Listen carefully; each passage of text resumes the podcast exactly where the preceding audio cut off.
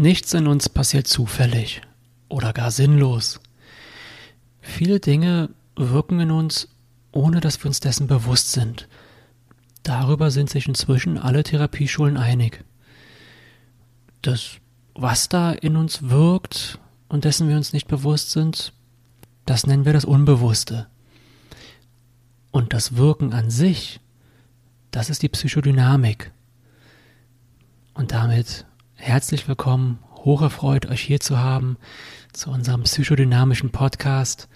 Und wie sollte es auch anders sein in der Folge 1 eines psychodynamischen Podcastes, als dass wir uns zunächst mal mit der Frage beschäftigen, was ist eigentlich Psychodynamik, was ist eigentlich das Unbewusste, wozu gibt es das in uns überhaupt?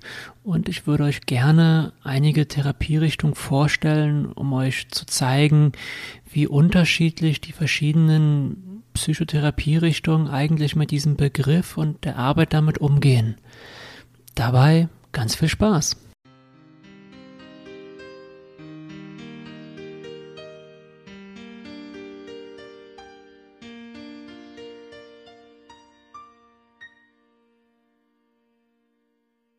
Kommen wir zu Beginn noch einmal kurz auf unsere Definition von eben zurück. Psychodynamik, das ist das Bewegen, das Wirken der Kräfte in uns, derer wir uns nicht bewusst sind. Psyche, das ist klar, das ist das, das Seelische in uns und Dynamik ist die Bewegung, also eben die Bewegung der Psyche, die Bewegung des Seelenlebens. Aber wofür brauchen wir das eigentlich, dass wir diesen Mechanismus des Unbewussten in uns tragen? Hierzu ein Beispiel. Wenn wir früher als Kind zum Beispiel mal Fahrrad fahren gelernt haben, dann haben wir uns da sehr bewusst darauf konzentrieren müssen, das Fahrrad zu bedienen, also die Pedale zu treten, zu lenken, zu klingeln und gleichzeitig den Verkehr und die Umgebung um uns herum in, im Auge zu behalten, damit wir ohne Unfälle von A nach B kommen. Dieses Wissen haben wir ja in uns aufgenommen. Wir haben es quasi internalisiert und müssen heute nicht mehr all diese Sachen bewusst denken. Wenn wir auf dem Fahrrad sind, müssen wir nicht mehr bewusst denken, okay, ich trete jetzt das Pedal und jetzt muss ich an der Stelle hier gleich klingeln, wir machen es einfach. Das heißt, wir haben dieses Wissen, es ist aber unbewusst. Wir können es aber abrufen.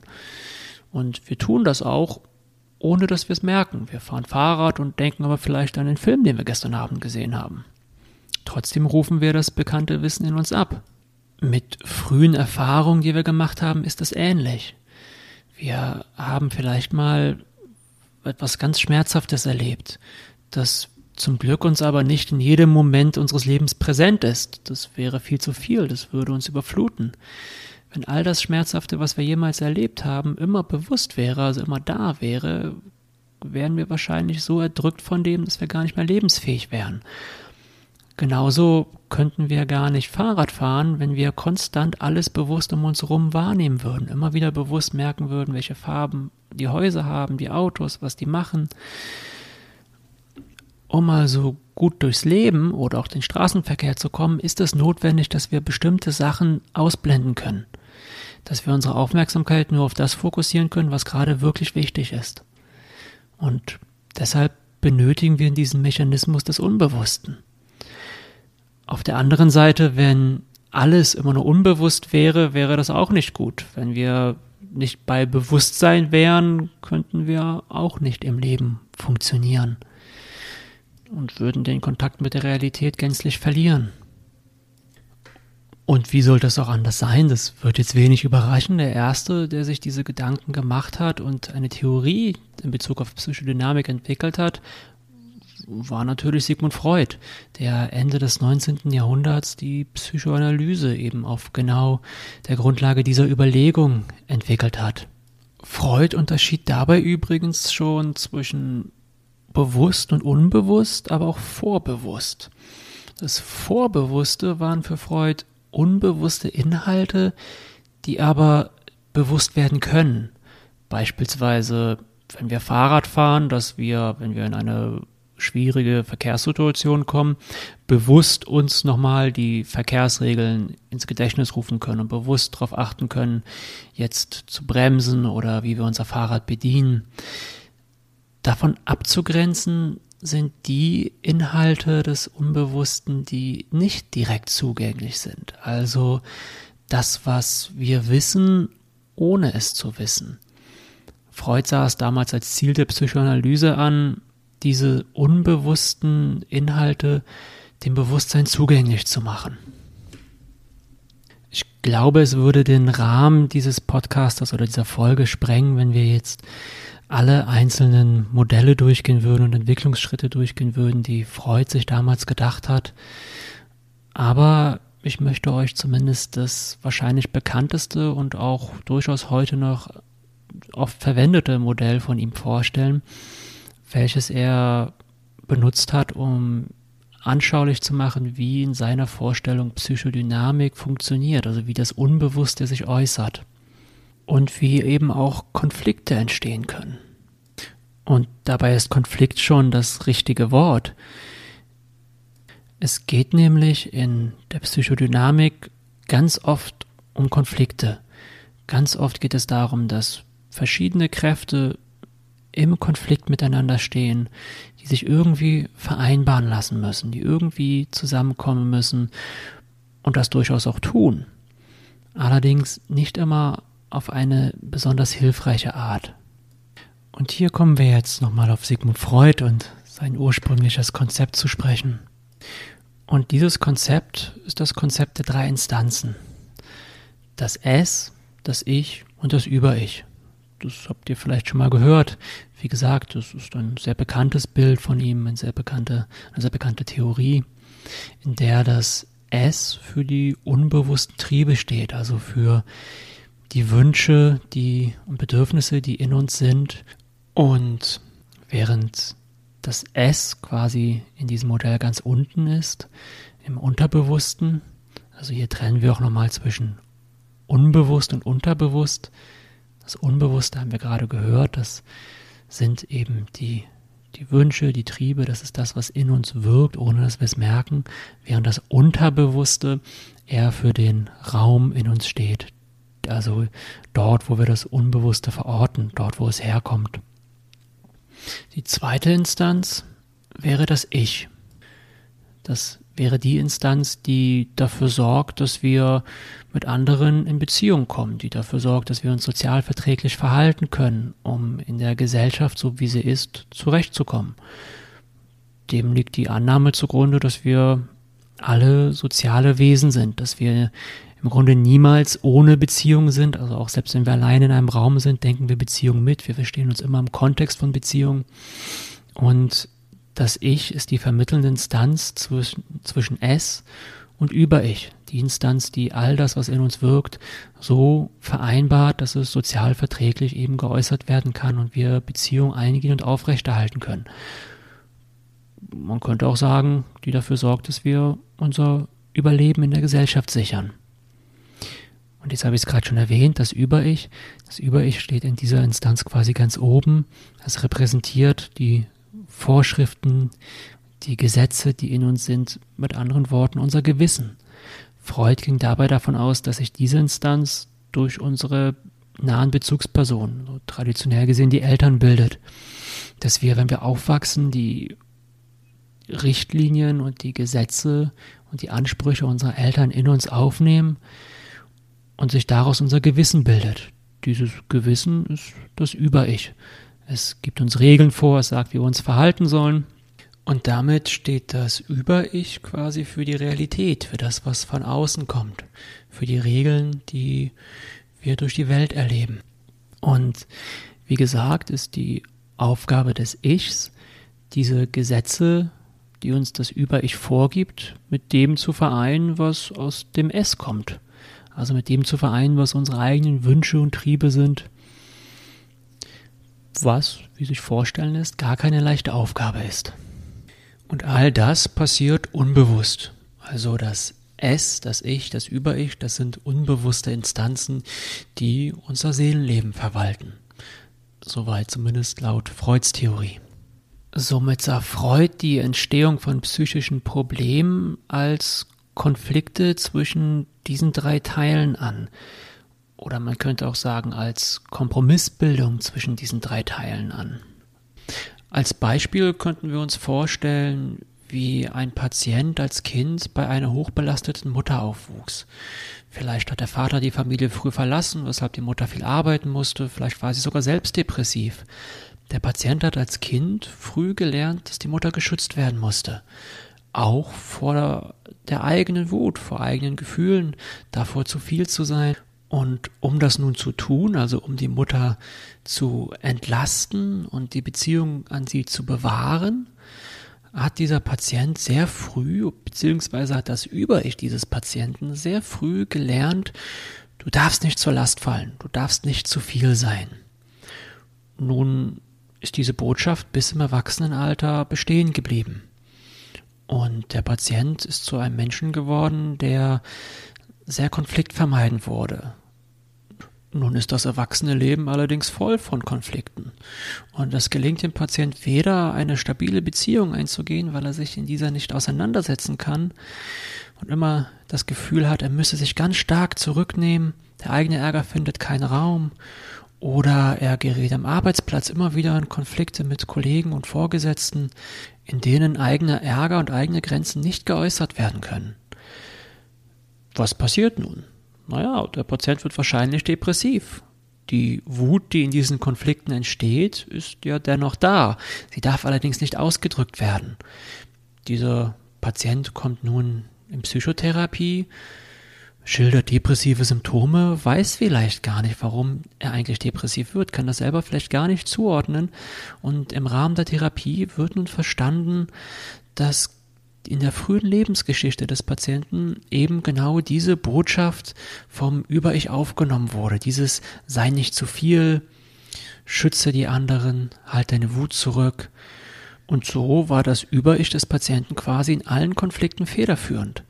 Und die Wut, die nicht sein durfte, musste bei ihm bleiben, weil sie eben nicht ans Gegenüber gerichtet werden durfte.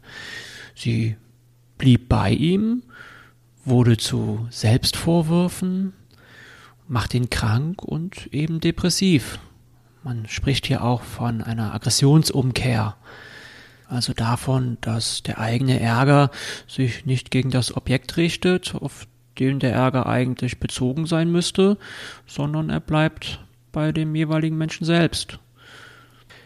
Ziel der Therapie könnte nun sein, zunächst mal ein Verständnis hierfür zu entwickeln und dann das Ich des Patienten so weit zu stärken, dass die Wut einen Ausdruck findet, dass nicht mehr das Über-Ich als, als federführende Instanz ganz oben steht, sondern dass die Wünsche des Patienten, die sich im S ausdrücken und welche bisher gar keinen Raum gefunden haben, weil diese zurückgehalten werden mussten, nun diesen Raum bekommen. Also tatsächlich würde es darum gehen, das Über-Ich zu beruhigen, Raum zu schaffen für das, was aus dem S kommt, nämlich die eigenen Wünsche und Bedürfnisse und das Ich des Patienten so weit zu stärken, dass eine etwas veränderte Balance zwischen diesen beiden Instanzen möglich wird, so dass der Patient im Idealfall ohne Angst oder mit weniger Angst vor, wie wir sagen würden, Objektverlust, also vor dem Verlieren des anderen, in Beziehung gehen kann, so dass ich nicht immer wieder in Konflikten die alte Angst vorm verlassen werden und die alte Angst davor, zu viel zu sein, wiederholt, sondern dass selbst wenn die kommt, dass die ausgehalten werden kann und der Patient dadurch im Rahmen einer Nachreifung bessere Entscheidungen und bessere Konfliktlösungen praktizieren kann und damit eben auch einfach beziehungsfähiger wird. Sowohl im Rahmen von Paarbeziehungen als auch am Arbeitsplatz. Übrigens wäre ein weiteres, auch noch sehr spannendes Beispiel hierfür natürlich der sogenannte Ödipus-Komplex.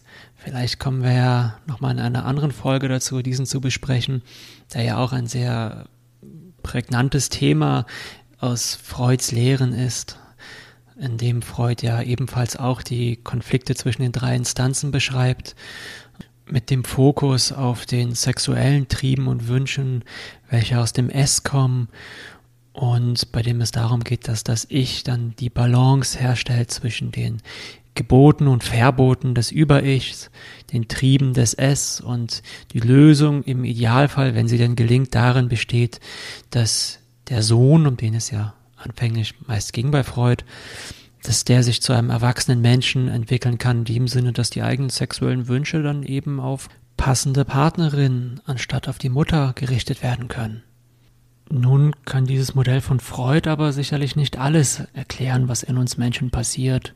Gerade die Sichtweise über die Bedeutung der sexuellen Triebe hat sich ja sehr verändert, auf die Freud damals noch einen großen Fokus gelegt hat.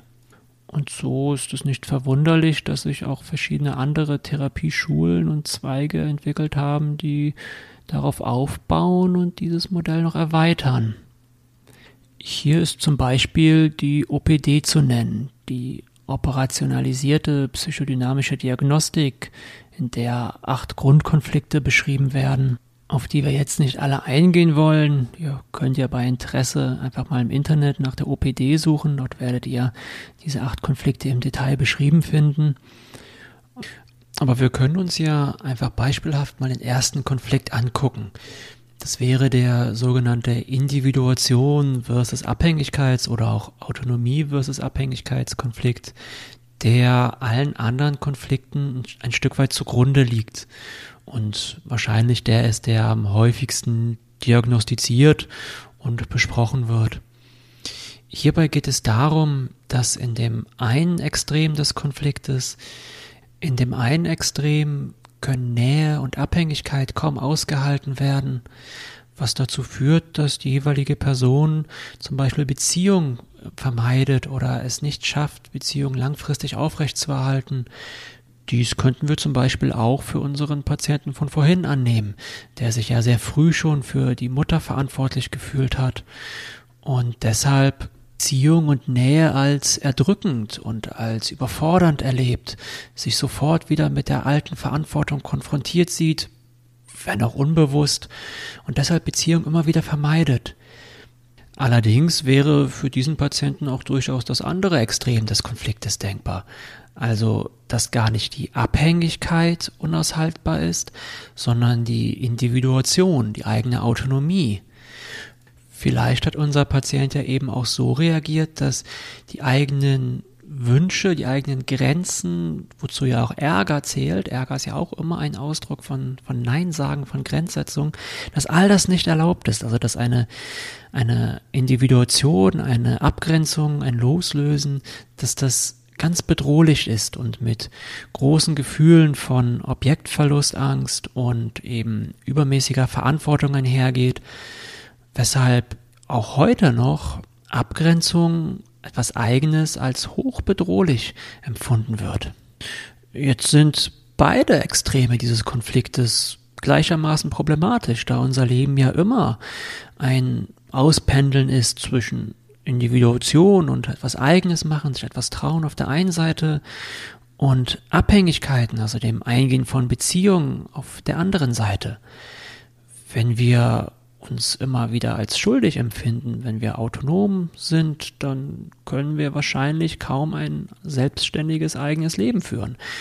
Während wenn wir Abhängigkeiten als unaushaltbar erleben, können wir keine Beziehung eingehen weil ja in jeder Beziehung auch ein Stück weit immer eine Abhängigkeit entsteht. Nicht nur in Paarbeziehungen, das ist zum Beispiel auch in therapeutischen Beziehungen ein wichtiges Thema. Ein zentraler Punkt an diesem Konfliktschema ist also, dass diese Konflikte, die da beschrieben werden, Themen sind, die uns ein Leben lang begleiten. Also nicht nur in unserer Jugend und Kindheit aktuell sind, sondern, naja, eben über die ganze Spanne unserer Lebenszeit.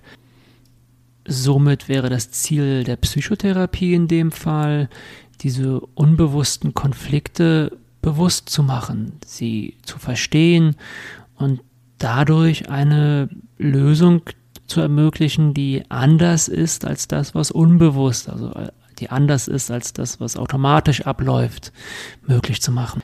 Jetzt lässt sich das Unbewusste allerdings nicht nur als Konflikthaftigkeit zwischen psychischen Instanzen verstehen, so hat zum Beispiel die Objektbeziehungstheorie den Fokus auf frühe Beziehungserfahrungen gelegt.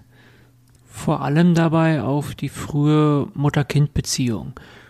Oder man könnte auch sagen, die frühe Beziehung zwischen dem Kind und den ersten Bezugspersonen. Dabei ist die ganz zentrale Annahme, dass sich diese Erfahrungen einprägen unbewusst weiter in uns fortbestehen und sich im zwischenmenschlichen Kontakt allerdings immer wieder zeigen. Das Ziel der Psychotherapie wäre hierbei, diese unbewussten Erfahrungen, also das, was unbewusst immer wieder im Beziehungserleben geschieht, spürbar zu machen, bewusst zu machen und im Rahmen des therapeutischen Raums zu bearbeiten. Hierbei sind vor allem die beiden Konzepte von Übertragung und Gegenübertragung zu nennen. Übertragung, das bedeutet, dass mein Gegenüber oder im Rahmen der Psychotherapie in dem Fall der oder die Patientin die eigenen Beziehungserfahrungen und Erwartungen, die damit einhergehen, oder auch Befürchtungen und Wünsche auf mich überträgt, quasi auf mich projiziert. Dies ist ein normaler Vorgang. Wir alle haben unsere Beziehungserfahrungen, das, was uns bekannt ist, und ganz automatisch gehen wir auch immer unbewusst davon aus, dass sich diese Erwartungen wiederholen und sich unser Gegenüber eben so verhält, wie wir es kennen und dass wir die Reaktion des Gegenübers auch immer so einordnen, wie wir es kennen. Gegenübertragung meint wiederum das Gefühl, was bei mir, also was beim Therapeuten entsteht, in Reaktion auf den Patienten. Dabei kann ich mich zum Beispiel so erleben, wie sich andere in Gegenwart des Patienten erleben. Oder aber auch, ich kann mich so erleben, wie der Patient sich selber bei anderen erlebt. Das wäre der Unterschied zwischen komplementärer und konkordanter Gegenübertragung. Ein Thema, was wir vielleicht in einer anderen Folge nochmal ansprechen werden. In der Objektbeziehungstheorie werden übrigens die Konflikte, die wir vorhin angesprochen haben, gar nicht ausgeklammert. Allerdings liegt der Fokus hier mehr auf der emotionalen Erfahrung, die im Hier und Jetzt der therapeutischen Beziehung möglich wird. Mit dem Gedanken, dass sich diese als sogenannte positive Repräsentanz im Patienten einprägt und dazu führt, dass dieser langfristig sich besser um sich selbst kümmern kann. Bekannte Vertreter der Objektbeziehungstheorie wären Heinz Kohut, William Fairbairn, Donald Winnicott, Otto Kernberg oder auch Melanie Klein, wobei gerade ihre Arbeiten der Objektbeziehungstheorie vorausgingen. Sie war eine der ersten, die sehr deutlich die Beziehung zwischen Mutter und Kind in den Vordergrund der Therapie bezog und es als ganz wesentlich empfand, dass das Kind lernt oder auch der oder die Patientin im Rahmen der Psychotherapie lernt, das Gegenüber als ein Objekt wahrzunehmen, das sowohl gute Eigenschaften hat, als auch weniger gute.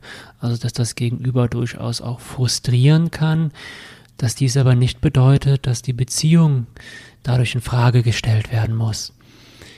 Sie beschreibt dabei den Übergang von der paranoid-schizoiden Position, das bedeutet eine Position, in der gespalten wird zwischen gut und böse, also, dass Menschen nur als gut erlebt werden oder nur als versagend erlebt werden, hin zur, wie sie es nennt, depressiven Position, was eben beschreibt, dass der jeweilige Mensch auch imstande ist, die Ambivalenz des Gegenübers anzuerkennen und anzunehmen und eben auch auszuhalten.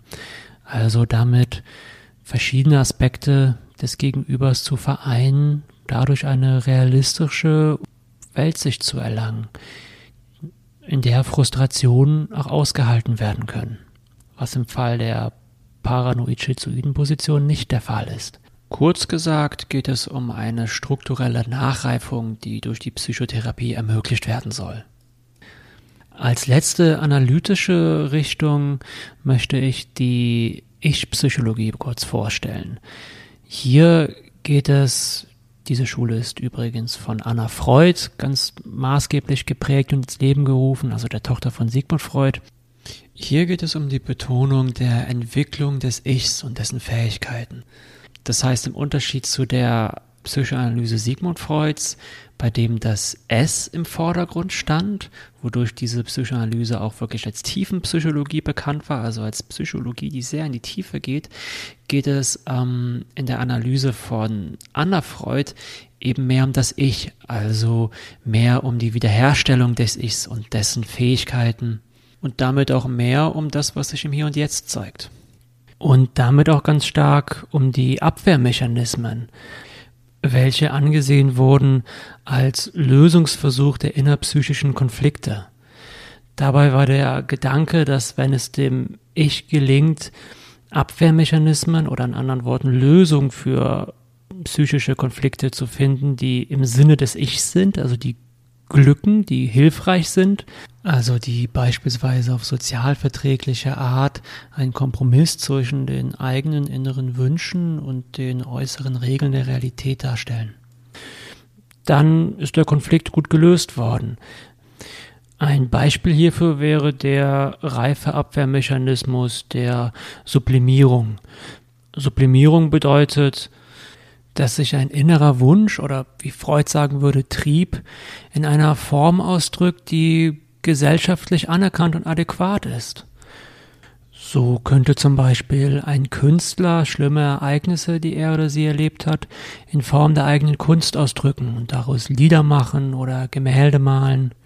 Und so wie Sublimierung nun ein Beispiel für einen sogenannten Reifenabwehrmechanismus ist, gibt es in der Ich-Psychologie eine lange Einteilung von Abwehrmechanismen, die auf einer Skala von reif bis unreif eingeordnet werden und damit einhergehen, wie gut das Ich entwickelt ist, also welche Lösung es besitzt, auf welche Strategien, also Abwehrmechanismen es zurückgreifen kann wenn das Ich jetzt nur sehr primitive, sehr unreife Abwehrmechanismen zur Verfügung hat, wie beispielsweise die Spaltungsabwehr, also dass wenn eine Person als nur gut oder nur schlecht wahrgenommen werden kann, weil das, was wir vorhin bei Melanie Klein gehört haben, das Aushalten der Ambivalenz nicht gelingt, dann ist es dieser Person verständlicherweise nicht möglich, reife Beziehungen zu führen, weil die Beziehungspartner immer ganz idealisiert oder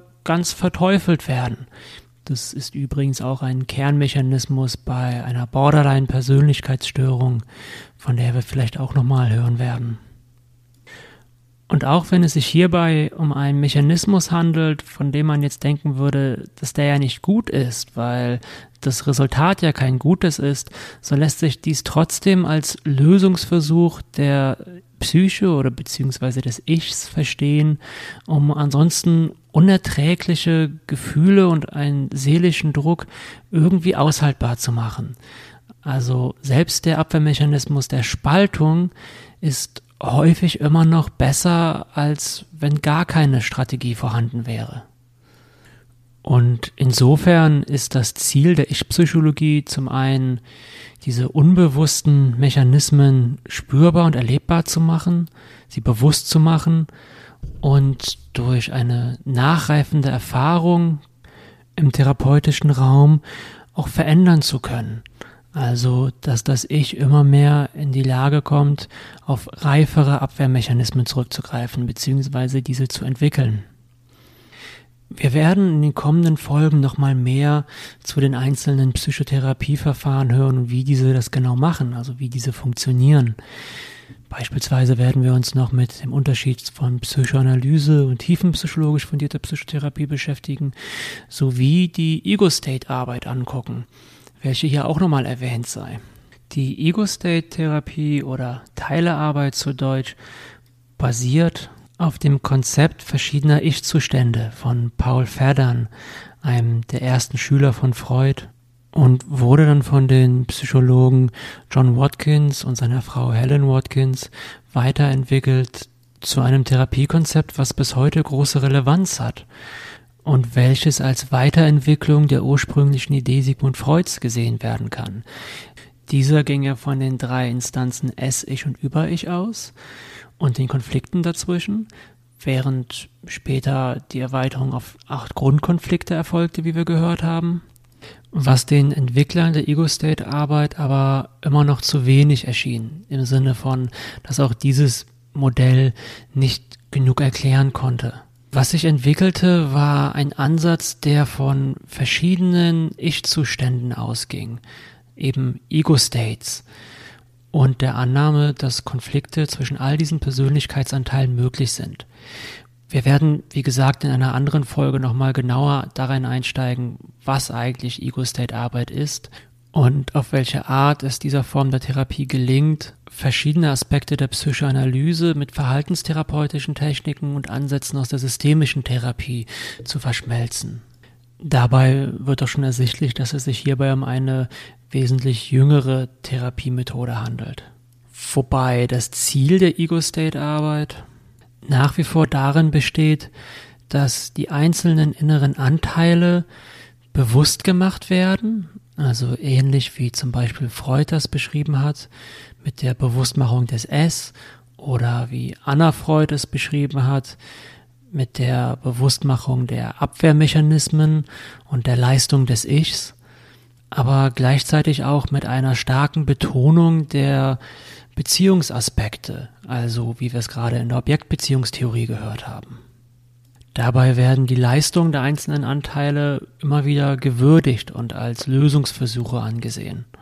Und ganz ähnlich wie Sigmund Freud es zu Beginn mal postuliert hat, der hat ja gesagt, aus S soll ich werden, also aus dem Unbewussten, aus den unbewussten Trieben und Wünschen soll etwas Bewusstes werden, was verträglich und gesund ausgedrückt werden kann, ist es in der Ego-State-Arbeit so, dass es darum geht, den inneren Erwachsenenanteil, der mit dem Ich bei Freud gleichzusetzen ist, gestärkt werden soll. Und dass es darum geht, dass dieser Anteil derjenige ist, der die Strategien und Wünsche und Bedürfnisse der inneren Anteile erspürt und diese versorgt und dass dadurch eben eine Nachreifung möglich wird, die eine bessere Lösung der interpersonellen oder auch interpsychischen Konflikte ermöglicht.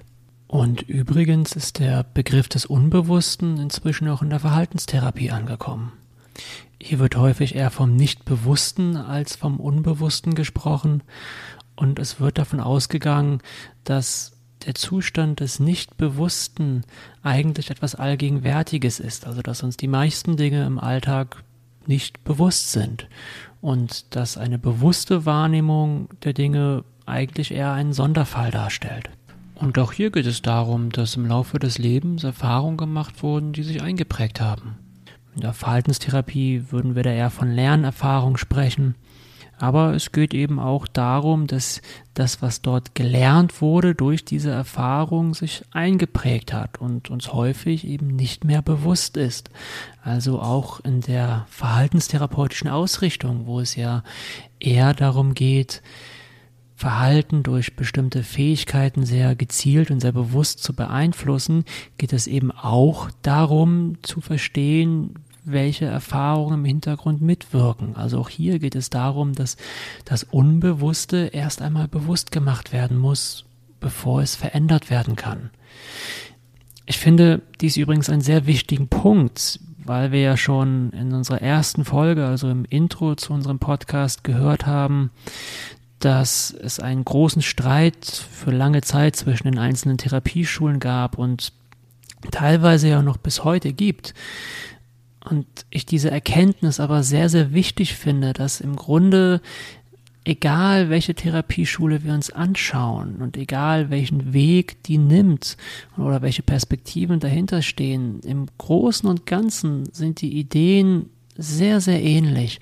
Wobei das Ziel immer wieder darin besteht, Entwicklungshindernisse aus dem Weg zu schaffen und Leiden zu lindern, dadurch, dass durch ein konstantes Beziehungsangebot und ein gemeinsames Verstehen die Möglichkeit geschaffen wird, innerpsychische Anspannung zu reduzieren und dadurch wiederum bessere Lösungen für Konflikte zu finden, sei es zwischen Personen, also interpersonell oder im Inneren, also intrapsychisch. Wobei wir aber auch langsam ans Ende unserer heutigen Folge kommen Ich hoffe sehr, dass es euch gefallen hat und dass ihr einen Einblick darin bekommen habt, was das Unbewusste eigentlich ist, was Psychodynamik bedeutet und wie die verschiedenen psychotherapeutischen Schulen mit diesem Thema umgehen und wie es sich auch entwickelt hat. Und ich finde, gerade wie wir gehört haben, unterscheiden sich die einzelnen Therapieschulen gar nicht so sehr darin, wie sie das Unbewusste verstehen, sondern mehr darin, worauf sie den Fokus legen und was die Zugangswege sind.